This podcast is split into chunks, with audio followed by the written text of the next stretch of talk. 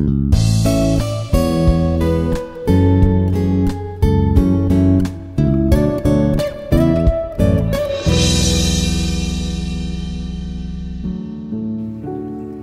reinado eterno.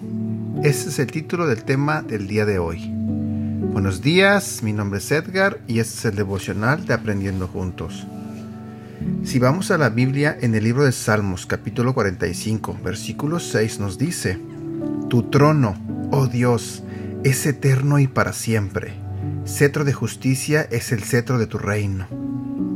Uno de los principales destinos turísticos es Inglaterra cuyo principal atractivo consiste en ser una monarquía. Es un país de reyes y reinas, princesas y príncipes, castillos y etiqueta real.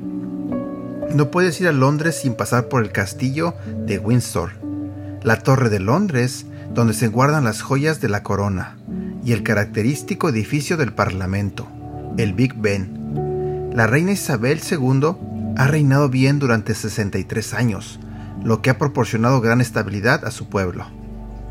El Salmos 45 también habla de un reinado, el reino de Dios.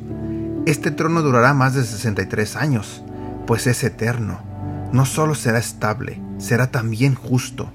Describe a una bella princesa con un vestido con brocados de oro, refiriéndose a nosotros, su iglesia. Hace alusión a un palacio y a príncipes, un lugar donde se alabará perpetuamente. Nuestra mente humana no logra comprender lo excelso de su gloria y majestad, pero ese es el lugar al que perteneces. Tú eres un príncipe, tú eres una princesa con virtudes reales. Si alguna vez te sientes fuera de lugar en este mundo, no te preocupes, es normal. La tierra es un lugar temporal para nosotros.